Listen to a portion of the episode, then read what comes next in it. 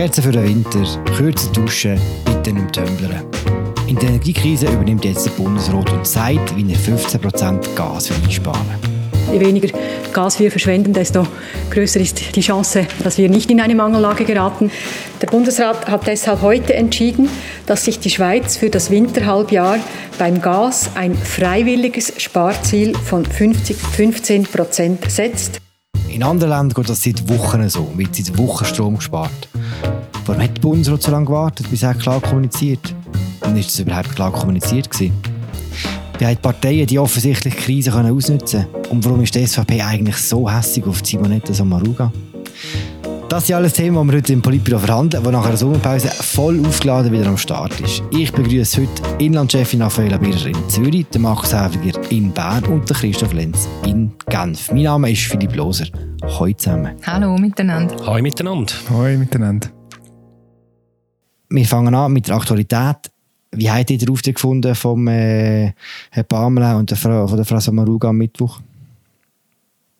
Sind sie rausgekommen?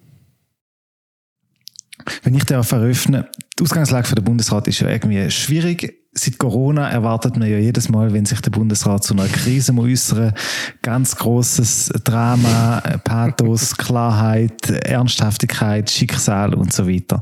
Und solche Krisen oder Situationen ergänzen sich halt einfach nicht. Der Bundesrat sieht meistens schlecht aus und er hat auch am Mittwoch eher schlecht ausgesehen es ist ja jetzt die zweite Sitzung nach der Sommerpause gewesen.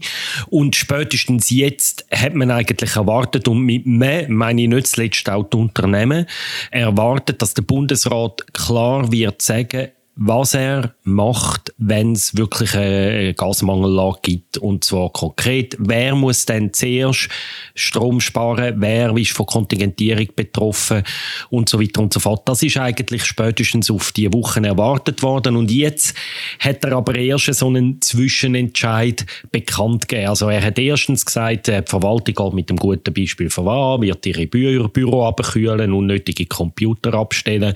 Und das zweite Entscheid, noch gefällt hat, und der ist materiell bedeutend, er sagt, auch Privathaushalte können betroffen werden von verbindlichen Vorgaben, zum Beispiel, dass der Bundesrat befiehlt beim Mangel, du darfst deine Sauna nicht mehr anlassen, du darfst deinen Swimmingpool nicht mehr heizen, du musst dein Zimmer auf 20 Grad höchstens noch heizen. Und das so in Privatwohnungen nie regiert, das ist eigentlich der bedeutendste Entscheid jetzt von dieser Woche.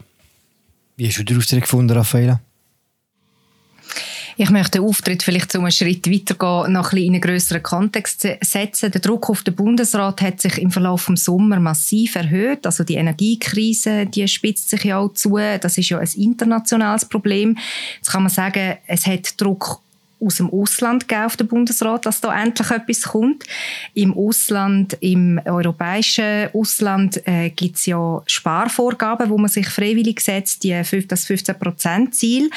Und äh, die Schweiz hat ein Solidaritätsabkommen mit Deutschland in Aushandlung. Deutschland findet allerdings ja gut. Also wir äh, tun da Sparziel setzen und in der Schweiz passiert einfach nichts. Äh, das macht es natürlich schwierig zum Verhandeln. Und dann eben, der Markus hat es gesagt, Druck aus dem Inland. Dort geht es vor allem um die Wirtschaft und um Parteien. Also die Wirtschaft will einfach wissen, äh, wenn wir welche Infrastrukturen allenfalls runterfahren. Und Parteien wie immer, die machen massiv Druck, wenn sich eine Situation äh, verschärft und zuspitzt. Und dort ist vor allem, da werden wir nachher ja sicher noch darüber reden, die SVP an vorderster Front, wo, wo sehr laut äh, Radau macht, vor allem äh, gegen die Energieministerin äh, Simonetta Sommaruga und sie sogar zum Rücktritt auffordert. Und dann sind auch noch Kantone, die machen auch Druck auf den Bundesrat. Die Aargauer Regierung zum Beispiel, die fordert schon Notrecht. Der Bundesrat muss jetzt endlich die Führung übernehmen in dieser Krise. Also man sieht, von allen Seiten hat sich der Druck massiv erhöht. Und eben, diese Woche hat er jetzt einfach wirklich nur einen Bruchteil von dem eigentlich geliefert, äh, wo erwartet wird, äh, kann man sagen. Warum ist es denn so lange gegangen, bis er überhaupt etwas sagt? Und haben wir da eine falsche Wahrnehmung? Oder eine falsche Erwartung, besser gesagt? Es ist ja nicht das erste Mal, wo er sich dazu äußert, sondern der Bundesrat hat eigentlich seit, sogar vor dem äh, Angriff von Russland auf die Ukraine, wo jetzt so die Krise zum Eskalieren gebracht hat, hat er immer wieder schon informiert über Probleme an den Strommärkten, wo für Stromkonzerne äh, Schwierigkeiten schaffen. Er hat auch dann im April eine größere Medienkonferenz gemacht, glaube von der Simonetta Sommaruga damals, mit so ein den, irgendwie sieben Verbandsmunis aus der Gasbranche oder so. Es hat immer wieder Äußerungen gegeben. Das Problem ist einfach so, die Krise hat auf eine gewisse Art einen hypothetischen Charakter. Man weiß nicht, wie schlimm das sie wird. Vieles liegt nicht in der Macht vom Bundesrat, sondern hängt von Geopolitik, äh, vom Ausland, vom Wetter und so weiter ab. Und der Bundesrat schafft es nicht, in dieser Situation sich wirklich Gehör zu verschaffen oder quasi sich einzuprägen. Und es ist zu befürchten, dass auch mit der Medienkonferenz vom Mittwoch, wo der Bundesrat gesagt hat, er werde jetzt da seine Stromsparkampagne lancieren, wo dann aber offenbar alles altbekannte Vorschläge sind, wie man soll irgendwie den Deckel auf die Pfanne tun, wenn man einkochen oder man soll ein, Gerät nicht in Standby-Modus haben. Grüße an Adolf Orgi in dem Fall. dass auch da im Bundesrat kommunikativ nicht gelingt, so das Hallo-Wach-Signal zu setzen. So. Was ich noch ergänzen möchte, es ist auch einfach so, dass der Bundesrat und große Teile der Bundesverwaltung auch einfach in der Ferien sind, oder? Das ist also schon auch noch ein Faktor, oder? Der Betrieb äh, läuft dann erst so Mitte August wieder fangen an und das glaube ich, haben zum Teil andere Regierungen schon ein bisschen intensiver durchregiert, den Sommer, als unsere Chefetage zu Bern, glaube ich. Ich teile eure Analyse sehr. Zuerst einfach noch der Hinweis, Markus. Also Simonetta Sommaruga hat ja ihre Ferien öffentlichkeitswirksam unterbrochen, wegen der Energiekrise. Nein, aber also ich glaube, vor allem was der Christoph eben vorher gesagt hat, das ist tatsächlich ein wichtiger Faktor und das zeigt sich jetzt zum wiederholten Mal in diesen grossen Krisen, dass der Bundesrat zwar eigentlich, und das muss man zu seiner Ehrrettung sagen, im Hintergrund relativ viel macht. Das ist vor allem so im Austausch mit der Branche zum Beispiel, dass man da Lösungen schafft, aber dass es wie nicht gelingt, das nachher, um das umsetzen, so dass die Bevölkerung auch merkt, doch, der Bundesrat ist trotz Sommerferien am Werk. Ich kann vielleicht zwei Beispiele machen. Das eine ist, wo das 15% Spar Ziel oder der Sparplan in der EU bekannt worden ist.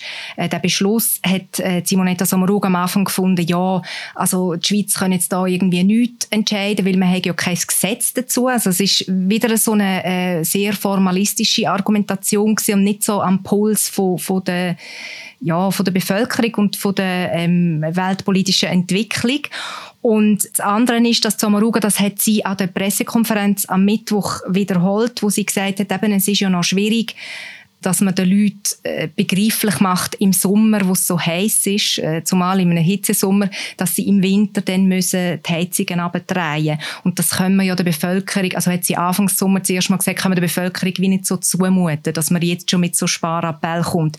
Da nimmt sie sehr so formale Abläufe ähm, gewichtet sie hoch. Also eben zuerst muss der Bundesrat wieder zusammensitzen, muss man über das Gesetz brüten und so. Und weniger der Fokus darauf, dass man vielleicht einfach mit so einer Rede, mit ein bisschen Pathos zum Beispiel die Bevölkerung könnte dort holen, wo es im Moment nötig wäre. Sie hat auch gesagt, dass die Heizperiode bald wieder anfängt. Ich weiß nicht, wenn Sie anfängt heizen, bis ich daheim. Auf einen Punkt gefragt, was ist denn das Problem? Ist es Führungsvakuum? Ist es der Föderalismus, der schwierig ist? Sind es all die Krisen? Ist der Bundesrat müde? Wo ist das Problem? Sagen Sie mir. Eines der Probleme besteht darin, dass es keinen klaren Chef gibt. Es sind nämlich im Moment zwei Departemente zuständig, der Simonetta Sommaruga als Energieministerin und der Guy Parmelin als Chef vom Bundesamt für wirtschaftliche Landesversorgung, wo im Krisenfall eine Art als Krisenorganisation müsste funktionieren. Und das ist schon mal ein Problem, oder? Es ist nicht ganz klar, wer da im Dreiversit ist. Es sind so ein bisschen beide und dann einmal mehr zum Rug und einmal mehr der Parmelin auf dem Papier. Und es werden da sich zum Teil auch zwischen diesen Departementen gibt es jetzt auch Schuldzuweisungen, wo es heisst, ja, der andere oder die andere macht einfach den Job nicht richtig und so. Also das ist eins der Probleme aus meiner Sicht. Ein Problem sind, ist sicher auch, dass die Krise in der Schweiz nicht gleich aussieht wie, sagen wir, in Deutschland. Und in der Schweiz, es hat sich jetzt auch am Mittwoch wieder gezeigt, oder? Es gibt viele Haushalte, die mit Gas heizen, aber so viel sind es gleich wieder nicht. Und es sind gleich nur die betroffen, die eigentlich mit Gas heizen. Und ja, da bin ich also nicht ganz einverstanden. Also weißt, unmittelbar sind ja jetzt nur die Gas, aber wir wissen all, dass mittelfristig auch die Stromkrise könnte aus dem entstehen, oder? Und auch heute wieder zum Strom haben sie einfach nichts zu sagen, oder? Sie blenden das einfach wie aus. Genau.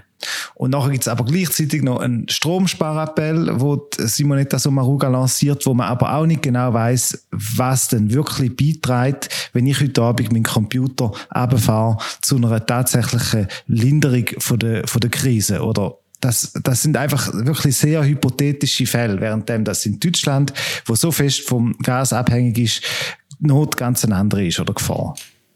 Ich würde jetzt noch ein bisschen genereller sagen, wo ist das Problem? Eben, ich habe vorher gesagt, es sind zwei Departemente zuständig und ich sage immer, gute Politik besteht aus zwei Elementen. Erstens muss man die richtigen, guten Entscheid fällen und dann muss man die Entscheid der Bevölkerung so kommunizieren, dass die Leute sich können verstehen, nachvollziehen und dass sie sie vor allem auch beherzigen. Und gerade in diesen Themen, Stromsparen und so, wo wir, äh, und Gassparen, wo wir jetzt sind, geht es ja eben darum, dass die Leute auch es wirklich beherzigen. Und ich sehe im Moment, dass der Bundesrat materiell durchaus in die richtige Richtung geht. Er hat ja in den letzten Monaten auch nicht nichts gemacht. Er hat zum Beispiel so eine Wasserkraftreserve aufgeleistet, dass man einen Teil vom Wasser in den Stausee zurückhaltet. Er ist im Moment dran, daran, Verhandlungen zu führen zum notfallmäßigen Aufstellung von irgendwelchen Ölkraftwerken. Und er hat zum Beispiel auch äh, dafür gesorgt, dass die Schweiz im Ausland sich gewisse Gasreserven kann reservieren kann. Also er macht etwas, aber am Schluss steht er nach einer Viertelstunde vor den Bundeshausmedien und kann einfachste Fragen nicht beantworten, wie zum Beispiel, kann es sein, dass der Bundesrat auch die Raumtemperatur bei mir, äh, mir die wird einschränken. Er hätte ja gar nicht müssen eine Zahl sagen, der Gipamele, aber er hat nicht einmal die einfache Frage auf etwa vierfache Nachfrage von den Medien mit Ja oder Nein beantworten.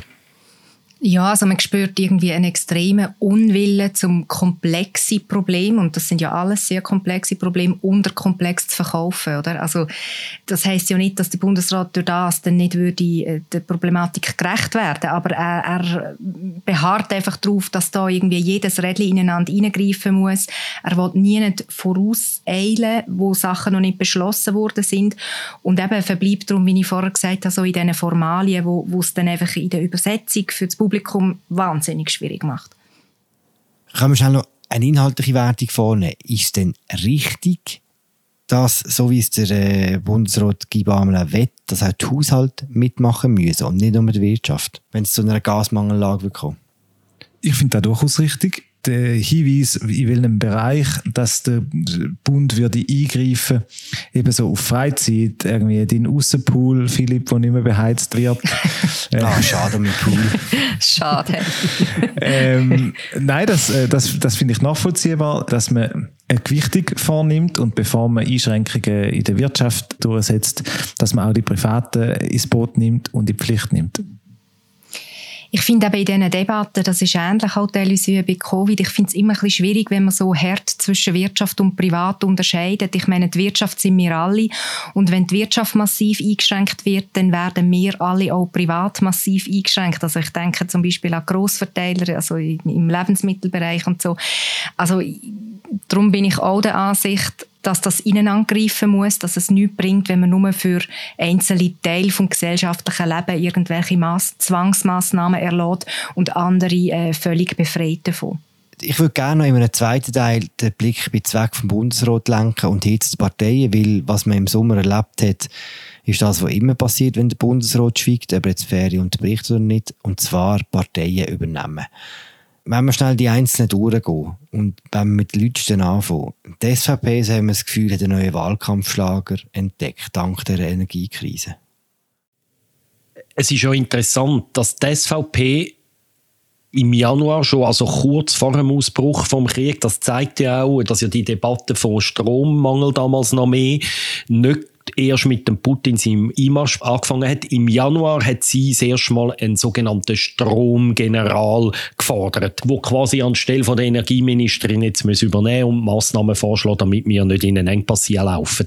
Und interessant habe ich die Woche einfach bei dieser Pressekonferenz ist mir dann auf einmal der Gedanke durch den Kopf gegangen, dass ja der Stromgeneral eigentlich ja der SVP-Bundesrat Guy Pamela ist. Oder er ist eigentlich der, er ist ein Strom- und Gasgeneral jetzt in dieser Situation. Er ist genau der, wo jetzt am Drücker ist. Er ist von dieser Partei und äh, darum finde ich das noch interessant, da die Forderung von der SVP, wo sie seither auf allen Kanälen wiederholt, aber sie ist natürlich inhaltlich eigentlich nicht unterfuttert. Der Stromgeneral ist, ist ein gutes Marketinginstrument, aber äh, es, es geht ja um inhaltliche äh, Entscheide, die anstehen, oder? Also die SVP sagt ja, der, der Stromgeneral der soll jetzt endlich die Arbeiten aufnehmen, um unsere Stromversorgung zu sichern. Und genau das ist eigentlich das Jobprofil von Guy Bachmele als Verantwortlicher äh, für die Landesversorgung. Also es ist tatsächlich äh, einigermaßen absurd. Aber ich möchte noch schnell einen Schritt zurückgehen äh, zu dem, was Markus gesagt hat in der Schweiz hat ja die Debatte eigentlich schon vor dem Ukraine-Krieg angefangen. Und zwar letzten Herbst hat es ja eine Studie gegeben vom Bund, wo eine mögliche Stromlücke für den Winter 2022-2023 prognostiziert hat. Plötzlich ist das so aufgekommen. Und dort hat es angefangen, dass Parteien, der Bundesrat, Wirtschaft nachher plötzlich in Aufruhr sind. Und die SVP hat wie als erstes gemerkt, dass sie das Thema für sich kann nutzen kann. Sie ist ja auch eine erbitterte Gegnerin gegen die Energiestrategie 2050, wo wir 2017 darüber abgestimmt haben und wo eine Mehrheit bekommen hat. Und die SVP hat dann wie können geltend machen, wir haben ja schon damals davor gewarnt, dass wenn man die neuen Erneuerbaren ausbaut und gleichzeitig äh, vom Atomstrom wegkommt, dass sich da eine große Lücke auftut. Und sie hat ja damals Plakat gehabt, wo sich alle darüber lustig gemacht haben, dass dass äh, die Frau, die hat müssen kalt duschen und gefroren hat, äh, dass wir nachher am Schluss alle müssen kalt duschen wegen der Energiestrategie 2050. Und da fühlt sich jetzt die SVP total bestätigt. Sie hat irgendwie in dieser Krise auch ein altes Findbild wieder ähm, reanimiert. Wir haben jetzt viel darüber geredet, dass der Guy Parmelin, der SVP-Bundesrat, eigentlich zuständig wäre für die Landesversorgung. Und die SVP macht jetzt da, was sie auch schon während Covid so hin und wieder gemacht hat, so hart und so laut jemand anders angreifen, dass niemand mehr wirklich auf die Idee kommt, sie könnte auch etwas mit dem Problem zu tun haben. Über die letzten Wochen, wie die SVP auf Simonetta Sommaruga losgegangen ist, da hat mich wirklich so ein bisschen an ihre Zeit im Justizdepartement erinnert, während der Flüchtlingskrise. Sie ist wirklich so quasi Personifizierung für die SVP von der äh, Energiekrise. Und ich vermute, die SVP weiß, was sie macht. Sie weiß, dass da bei ihrer Basis ankommt, dass da Ressentiments sind, wo sie kann reanimieren und dass sie ein Findbild hat, wo die Basis mobilisiert. Es ist einfach weit entfernt von der realen Situation und auch weit entfernt von konstruktiver Politik. Sie hat natürlich inhaltlich einen Punkt, wo sie recht hat, die SVP, nämlich, dass sie jetzt sagt, wir haben von einer Stromlücke gewarnt. In dem Punkt kommt sie recht über.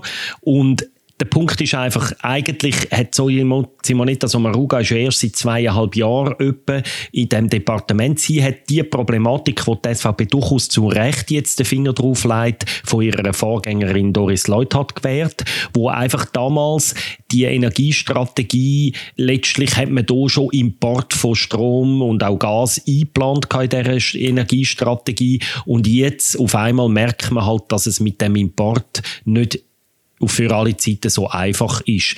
Und äh, die Kritik von der SVP ist jetzt halt, ja, man hätte die Lücke sollen mit Atomstrom füllen. Aber die andere Seite ist natürlich genauso richtig. Man hätte die Lücke auch können mit dem energischen Ausbau der Erneuerbaren füllen. Faktisch die Lücke, da leitet die SVP den Finger zurecht auf einen wunden Punkt.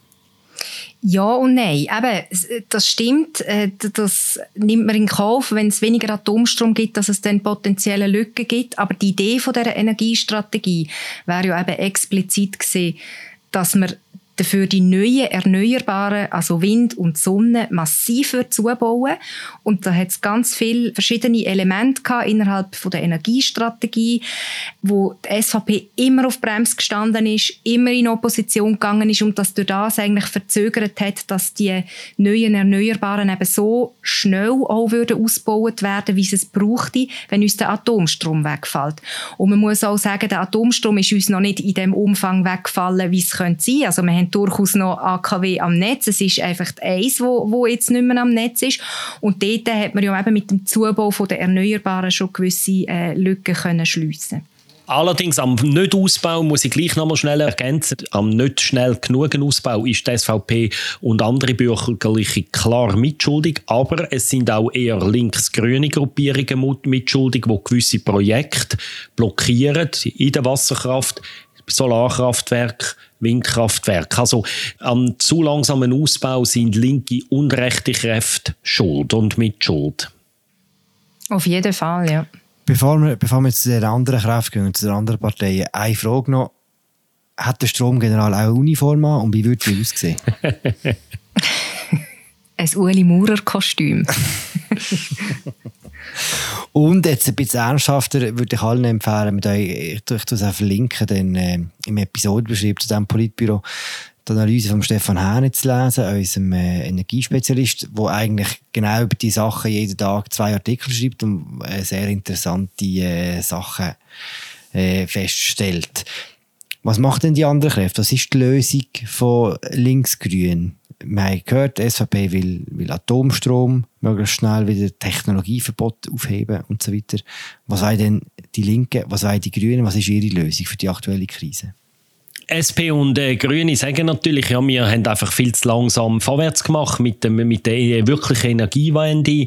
Wir müssten schneller ausbauen, wir müssten mehr äh, investieren, mehr subventionieren, vielleicht auch mehr mit Vorschriften, Verbot und so schaffen, dass man dort einfach viel schneller vorwärts kommt. Und das würde natürlich auch Geld kosten, auch staatliches Geld. Und eben dort gibt es einen Konflikt mit den Bürgerlichen, wo, wo dort mehr auf den Markt setzen wollen. Ja, also die ganze Energiepolitik ist in der Schweiz zutiefst ideologisch durchdrungen und das ist so der Grund, warum wir eine Blockade haben in vielen verschiedenen äh, Bereichen, also in verschiedenen Vorlagen, wo dann einfach durch das auch äh, stocken. Und was ich in letzter Zeit interessant finde, aber innerhalb vom äh, linken Lager, ist, dass man merkt, dass sich durchaus solche Differenzen zwischen SP und Grünen auftun. Also das hat man zum Beispiel können sehen, wo äh, die grüne Fraktionschefin Aline Trede Sommaruga öffentlich kritisiert hat wo sie gesagt hat, die Energieministerin verzettle sich, ihre fehle eine Gesamtstrategie, sie gehen immer in den einzelnen Energieträger, gehen sie einer Strategie nach, aber insgesamt fehle dann so quasi das Big Picture. Das ist recht ungewöhnlich gewesen, dass sich innerhalb von dem Lager so ungleiche Meinungen auftun. Und was schon auffällt, ist einfach eben, dass auf linksgrüner Seite findet man ja gut, so schlimm kann ja dann die Mangellage nicht sein. Man muss halt einfach sparen und, und dann sollte man das schon schaffen. Und das ist so ein bisschen auch in der Problemanalyse ein Unterschied zum bürgerlichen Lager. Was macht die Mitte? Ist man dort ähnlich äh, regierungstreu wie während Corona und tut quasi einfach mittragen, was der Bundesrat beschließt, sofern man es kann, äh, entziffern kann? Christoph? Also, wenn du jetzt die bürgerliche Mitte ansprichst, oder sagen wir die bürgerlichen Parteien, sagen wir links von der SVP, was man schon merkt, ist, dass die FDP recht viel Druck im Thema inne macht. Von den Wählern wird ihnen sehr viel Kompetenz in Wirtschaftspolitik attestiert. Und letztlich ist Wirtschaftspolitik ein wichtiges Element von der Energiekrise. Eigentlich kann man sagen, die Energiekrise blendet so auf dem Themenmonitor das Klima als Thema ein bisschen. Und ähm, beides ist für die FDP äh, vorteilhaft. Äh, beim Klima sind sie uneinig und das hilft ihnen nicht. Und bei der Energie werden sie als Wirtschaftspartei äh, als kompetent erachtet.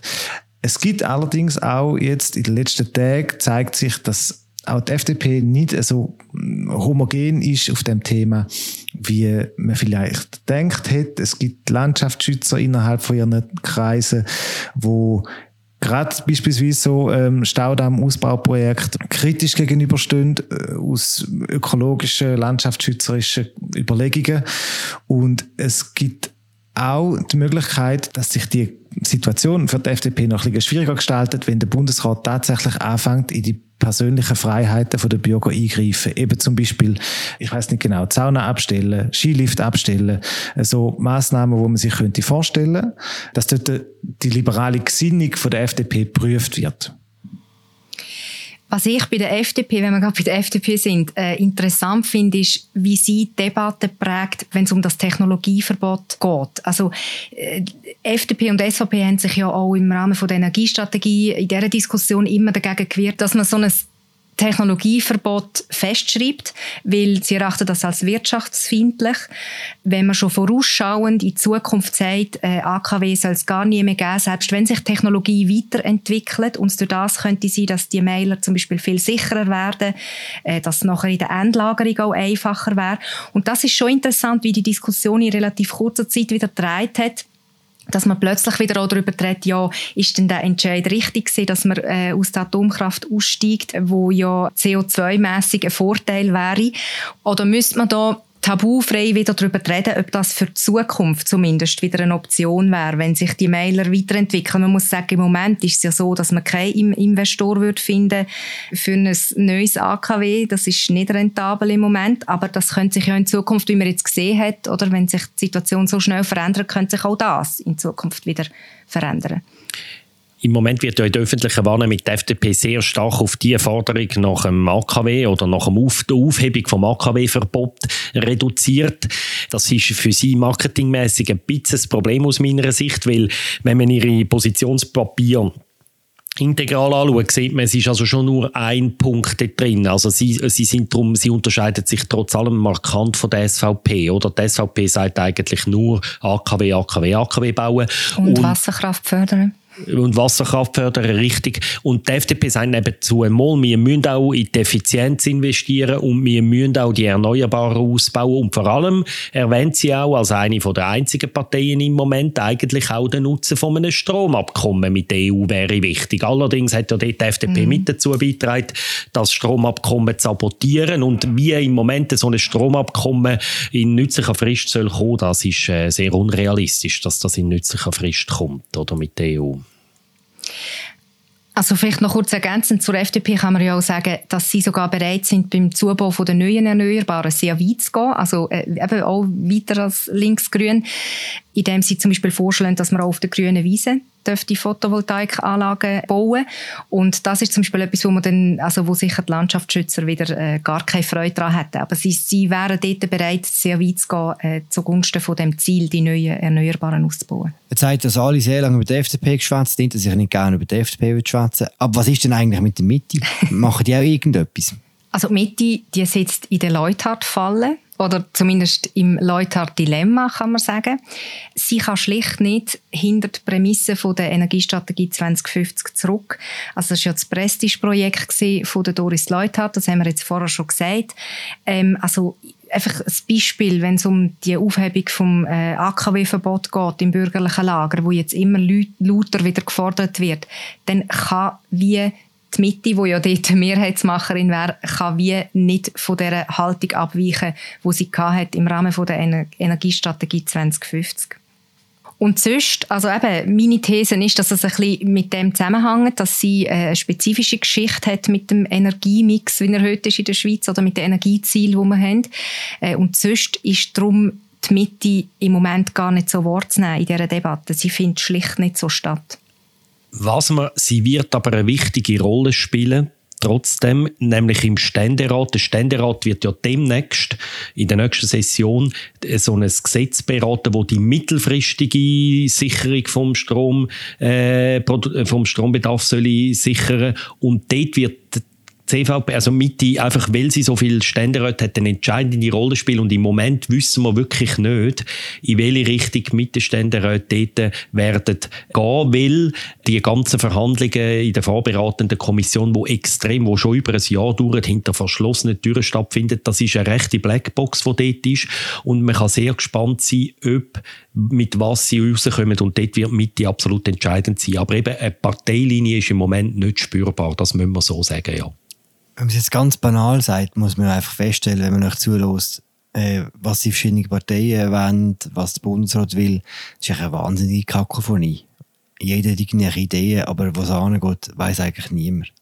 Ich finde, Kakophonie ist immer so ein, ein Totschlagargument. Ein Stück weit ist das Politik einfach, dass die einzelnen Akteure ihre Positionen können formulieren können. Ich glaube einfach im Moment ist das Problem, gerade weil der Bundesrat nicht wirklich kann die Führung übernehmen oder sie nicht vor allem kommunikativ nicht kann übernehmen, wirkt es noch viel stärker als Kakophonie und es geht, und er riskiert auch wirklich und jetzt wir stehen kurz vor der September-Session, gerade weil der Bundesrat nicht wirklich vorwärts macht, weil er so lange braucht, um seine Entscheid durch alle Konsultationen und intern und nochmal eine extra Runde, weil er so lange braucht, um das zu Boden bringen, riskiert er auch, dass das Parlament in der September-Session zum Teil könnte übersteuern und mit irgendwelchen dringlichen Bundesgesetzen in möglicherweise sogar das Heft auseinander aus der Hand nimmt, teilweise. Das ist im Moment aus meiner Sicht eine nicht ganz unrealistische Gefahr. Ja, ich habe ich hab das Gefühl, wir sind ja so in der also es, es ist korrekt, es gibt wirklich extrem viel Geschrei rund um die Situation. Und es ist einfach noch wirklich unabsehbar, wie ernst die Krise wirklich wird. Es gibt ganz viele Gründe, warum das sie sehr schwerwiegend kann werden. Es gibt ganz viele Gründe, warum das sie letztlich fast spurlos an uns könnte vorbeiziehen, der Winter. Und ich verstehe, dass man vom Bundesrat eine markantere Führung erwartet. Ich selber, äh, mir geht es natürlich auch irgendwie so, dass man gerne Antworten hätte auf all diese Fragen. Und ich finde es gleich amix irgendwie wohltuend, dass der Bundesrat einem nicht die Illusion gibt, er hätte die Klarheit, wo momentan gar nicht existiert es wäre wahrscheinlich nicht redlich, jetzt schon Vorhersagen zu machen und äh, prophylaktisch schwerwiegende politische Entscheidungen zu fällen, wenn sie sich nachher nicht äh, als erforderlich zeigen oder bewahrheiten. Aber es ist doch eine schöne Vorstellung, dass irgendwann die Sonne aufgeht und der Stromgeneral im Uli Maurer für Sonne in die Weite schaut und sagt, Schweiz, da geht es durch. ich sehe noch eine andere, auch um eine optimistische Note bringen. Ich glaube sogar, dass mittelfristig die Krise, die wirklich akute Krise, die wir jetzt erleben, kann dazu führen, dass Politik wirklich den Ausbau von der erneuerbaren Energie wirklich beschleunigt. Nachdem Doris Leuthard die Abstimmung gewonnen hat, damals im 17., hat man wie, so ist irgendwie nicht mehr so viel passiert. Man hat das Gefühl, ja, jetzt hat man die Energiewende und das wird irgendwie zum Selbstläufer. Und jetzt habe ich schon das Gefühl, dass ein Ruck durchs ganze politische Spektrum durchgeht und dass alle zumindest in einem Punkt sich einig sind, wir haben das Problem. Und je nach der politischen Mehrheiten wird es, glaube ich, mittelfristig auch Entscheide geben, die da mindestens punktuelle Verbesserung bringen. Äh, so eins von denen, ein Beispiel möchte ich nennen, dass es jetzt äh, recht konkrete Idee gibt im Wallis innerhalb von recht kurzer Zeit ein 5 Quadratkilometer grosses Solarkraftwerk in ein Seitental, äh, ins Saflistal zu bauen. Äh, ich, wir wissen noch nicht, ob das gelingt, aber so Sachen wären noch vor zwei Jahren undenkbar gewesen, aus meiner Sicht. Auch wenn der Peter Bodemann seit zwei Jahren jede dritte Kolumne dazu schreibt. Ich, ich glaube, er schreibt seit 25 Jahren jede dritte Kolumne dazu. Raffaella, ein Schlusswort von dir und dann hören wir auf. Ja, äh, vielleicht auch noch ein bisschen Optimismus zum Schluss. Ich glaube auch, dass es eine Chance könnte sein wenn jetzt die Dringlichkeit von diesen kurzfristigen Massnahmen verdeutlicht, dass es eben auch eine Verschränkung mit den langfristigen Massnahmen braucht. Also eben, das haben wir vorher jetzt mehrfach angesprochen, die, all die Massnahmen im Bereich vom Ausbau von der neuen Erneuerbaren, dass es dort einfach schneller muss vorwärts gehen. Also dass man jetzt merkt durch die Krise, wir haben geschlafen und, und es muss jetzt da wirklich einfach einen Schritt vorwärts gehen. Und auch die Kakophonie, die du vorher angesprochen hast, ähm, Philipp, dass Parteien, die jetzt noch in ihren ideologischen Grabenkämpfen gefangen sind, weil es in dem Dossier Energiepolitik sehr eine lange, mühselige Geschichte gibt mit der Entstehung von der Energiestrategie, dass Parteien wie aus dem rauskommen, wenn die Situation eigentlich so dringend wird, dass sie gewisse Dogmen können überwinden können. Das ist jetzt also extrem optimistisch, Raffaela. Wir sind denke ich auch im Grunde noch eine optimistische Sendung. Einmal sicher in der ersten Ausgabe nach der Sommerferien. Alle noch total gut gelohnt. Ja, vielleicht liegt es an dem. Oder? Das war es, unsere Folge zur Energiekrise in der Schweiz und anderswo. Unsere aktuelle Folge vom Politbüro im Politikpodcast von Tamedia. Ich habe geschwätzt mit Raffaella Birrer in Zürich, Brigitte Lenz in Genf und Markus Häfliger in Bern. Und wir hören uns in zwei Wochen wieder. Ciao zusammen. Tschüss. Ciao zusammen. Tschüss zusammen.